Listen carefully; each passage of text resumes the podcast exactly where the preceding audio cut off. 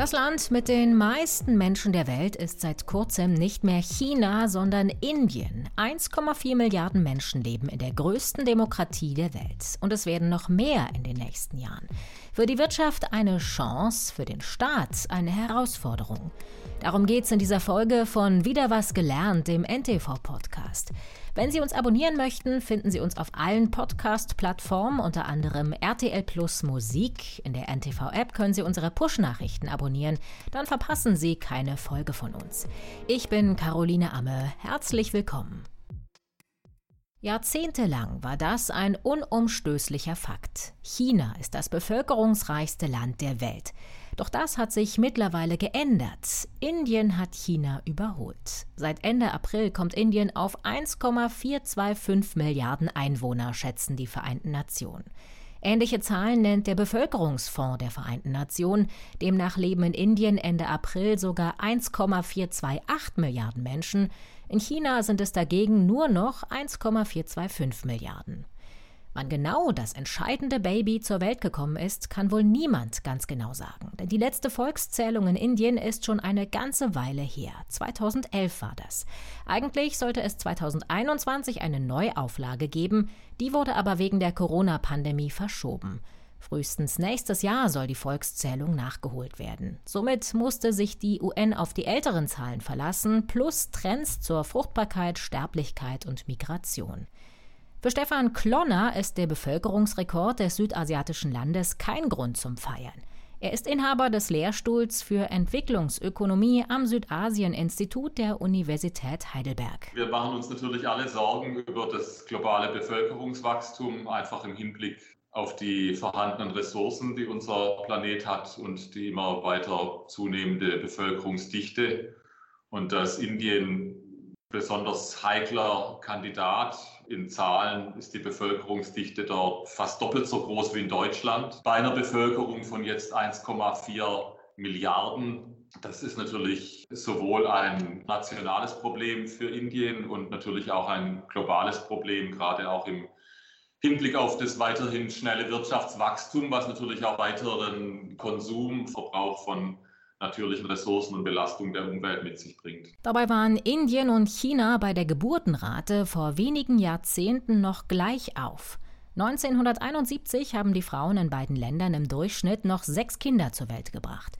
Dann aber kam die chinesische Ein-Kind-Politik Ende der 1970er Jahre. Die Geburtenrate sackte ab, schneller als die indische. Auch Indien hatte in den 70er Jahren versucht, Familien nur ein Kind vorzuschreiben, weil die Bevölkerung zu explodieren drohte. Die damalige Premierministerin Indira Gandhi erklärte den Ausnahmezustand. Millionen Männer und Frauen wurden zwangssterilisiert. Die Geburtenkontrolle scheiterte aber am Protest der Bevölkerung. Seit den 1980er Jahren verspricht die Regierung Inderinnen und Indern Geldprämien, wenn sie sich sterilisieren lassen, und sie können Fernseher, Kühlschränke oder Motorräder gewinnen. Dazu kommt noch, dass die indische Regierung, also auch so ein bisschen im, im Sinn von Neoliberalismus und geschickter Regierungsführung jetzt schon seit 20 Jahren verschiedene Programme auflegt, die Anreize schaffen für weniger Kinder. Das jüngste Programm, zu dem ich auch selber Forschung gemacht habe, wo eine Prämie gezahlt wird an Mütter, wenn sie ihre Kinder zum Impfen bringen und so verschiedene Gesundheitschecks machen, also schon vor der Geburt, während der Schwangerschaft und auch nach der Geburt. Da wird die Prämie eben nur für das erste Kind gezahlt und nicht für weitere Kinder. Und so gibt es verschiedene Programme, also wo man eben die Leistung insbesondere nur fürs erste oder vielleicht für die ersten beiden Kinder bekommt. Diese Anreize für eine kleinere Familie haben ziemlich gut funktioniert. Die Geburtenrate ist in den vergangenen Jahrzehnten gesunken. Heute hat eine Chinesin im Schnitt noch 1,18 Kinder, eine der niedrigsten Fruchtbarkeitsraten der Welt. Eine Inderin bekommt mit 2,1 Kindern fast doppelt so viele. Damit liege Indien leicht unter dem Erhaltungsniveau, sagt Stefan Klonner. Das ist die Geburtenzahl, die nötig ist, damit die Bevölkerungszahl immer gleich groß bleibt. Eine Geburtenkontrolle, über die mehrere indische Bundesstaaten nachdenken, sieht er heute nicht mehr als nötig an. Obwohl Indien vorerst immer weiter wächst, um durchschnittlich 1,2 Prozent pro Jahr, etwa so viel wie auch die Weltbevölkerung. Erst 2064 ist laut Prognose Schluss. Dann ist mit 1,7 Milliarden Inderinnen und Indern der Zenit erreicht. Es lehrt die Erfahrung, dass zum einen Wirtschaftswachstum und höherer Wohlstand die Menschen zu Geburts- oder Fruchtbarkeitsentscheidungen führt, die im Trend nach unten gehen. Dann ist es auch so, dass so ein westlicher Lebensstil immer weiter eindringt in Indien und da eben auch nicht so viele Kinder dazugehören. Der Trend geht praktisch schon in die richtige Richtung. Also vor 20 Jahren war diese Fertilität noch bei drei. Die ist enorm abgesunken. Als ich meine Doktorarbeit geschrieben habe vor 20 Jahren, hätte ich nicht für möglich gehalten, dass so ein großes Land wie Indien, das relativ frei ist und offen, ein demokratisches Land, dass das in doch so einer relativ kurzen Zeit so eine starke Veränderung schafft, also so ein Strukturwandel, also insbesondere bei den Geburtenraten. Das Bevölkerungswachstum stellt Indien vor große Herausforderungen. Für die vielen Menschen müssen Wohnhäuser, Gesundheitsversorgung, Straßen, Wasser und Lebensmittel her. Besonders ernst ist die Ernährungssituation. Im Welthungerindex hat sich Indien im vergangenen Jahr auf Platz 107 von 121 Ländern verschlechtert. Vor allem viele Kinder hungern. Fast jedes fünfte wiegt zu wenig für seine Größe. Vergangenes Jahr hatte außerdem eine Serie von Hitzewellen zu großflächigen Ernteausfällen geführt. In anderen Bereichen aber hat Indien aufgeholt. Der Staat investiert jedes Jahr umgerechnet gut 100 Milliarden Euro in die Infrastruktur wie Wohnungsbau, Straßen und Schienenverkehr. Auf jeden Fall hat Indien einen großen Anteil des Wirtschaftswachstums der letzten 30 Jahre benutzt, um auch die soziale Infrastruktur zu stärken und auch insbesondere das Gesundheitssystem, auch das Schul- und Ausbildungssystem, vielleicht in etwas eingeschränkterer Weise. Also es ist nicht so, dass die Gesundheitsversorgung schlechter ist. Die verbessert sich eigentlich kontinuierlich im Trend. Natürlich ist das weitere Bevölkerungswachstum immer noch eine zusätzliche Herausforderung, auch für das Gesundheitssystem. Aber man muss zum Beispiel feststellen, dass bei so Indikatoren, also gerade was Gesundheit im Umfeld von Geburt und Kleinkindern angeht, dass es da in den letzten 20 Jahren und auch insbesondere nochmal in den letzten 10 Jahren in Indien sehr große Fortschritte gab. Mit einem Durchschnittsalter von 27,9 Jahren, also fast 28, ist Indiens Bevölkerung deutlich jünger als in den anderen wichtigen Industrie- und Schwellenländern. In den USA sind die Menschen durchschnittlich 37,9 Jahre alt, in China 38,5 und in Deutschland sogar 44,8.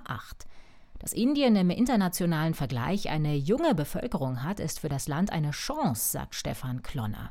Denn viele junge Menschen können arbeiten und damit die Wirtschaft nach vorne bringen. Die Politik hofft auf einen Wirtschaftsbooster. Dirk Dose vom Institut für Weltwirtschaft Kiel sieht das Bevölkerungswachstum als großes Potenzial, hat er im Gespräch mit ntv.de gesagt. Dadurch wächst natürlich die Wirtschaftsleistung insgesamt. Interessanter ist natürlich, wie das Bruttoinlandsprodukt pro Kopf sich entwickelt. Also eine wachsende Bevölkerung, die arm bleibt, das ist natürlich etwas, was sich niemand wünscht. Das war auch das große Problem, was auf Indien zukommen könnte.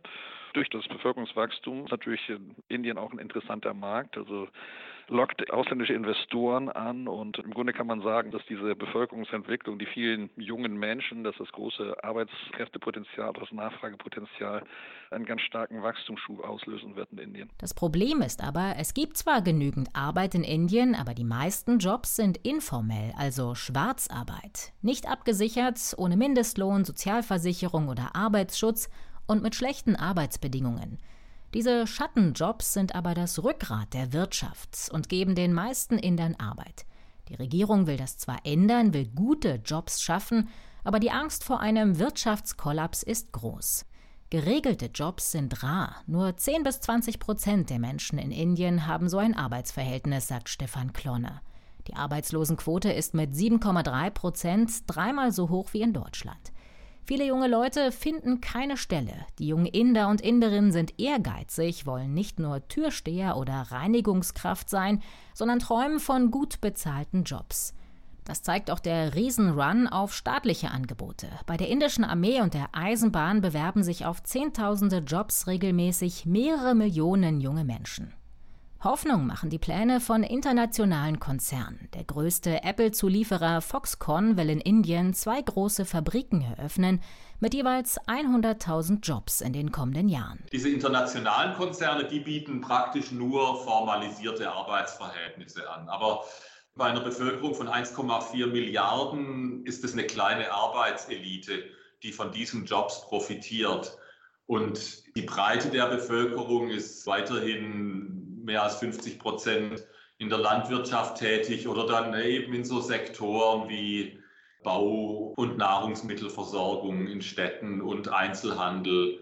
Und da sind eben die informellen Arbeitsverhältnisse weiterhin noch sehr verbreitet. Also da, da gibt es so strukturelle Probleme mit Überregulierung im Arbeitsmarkt, sodass man also praktisch dieses starke Zweiklassensystem hat unter den Arbeitnehmern, also die, die einen formellen Job haben und die, die einen informellen Job haben. Und die Hürden, in den formellen Job zu kommen, sind eben sehr hoch. Noch mehr Jobs wären nötig, wenn auch die Frauen arbeiten würden. Doch die bleiben in Indien meist zu Hause. Nur etwa 24 Prozent der indischen Frauen haben bezahlte Jobs.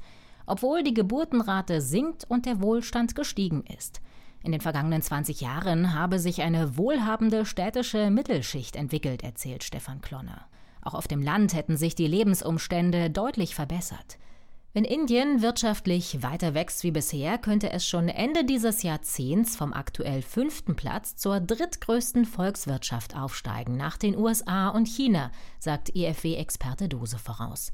Weil Europa und die USA unabhängiger werden wollen von China, brauchen sie neue Partner. Indien wäre da die beste Wahl, so der Ökonom. Einen großen Vorteil hat Indien gegenüber China, die junge Bevölkerung und damit viele potenzielle Arbeitskräfte. Das war der NTV-Podcast Wieder was gelernt mit einer Folge zu Indiens Bevölkerungsboom. Lassen Sie uns gern ein Abo und eine Bewertung da. Wir freuen uns. Und wir freuen uns auch über Ihr Feedback oder Ihre Themenvorschläge per E-Mail und zwar unter podcasts.ntv.de. Ich danke Ihnen fürs Zuhören. Mein Name ist Caroline Amme. Bis zum nächsten Mal. Machen Sie es gut.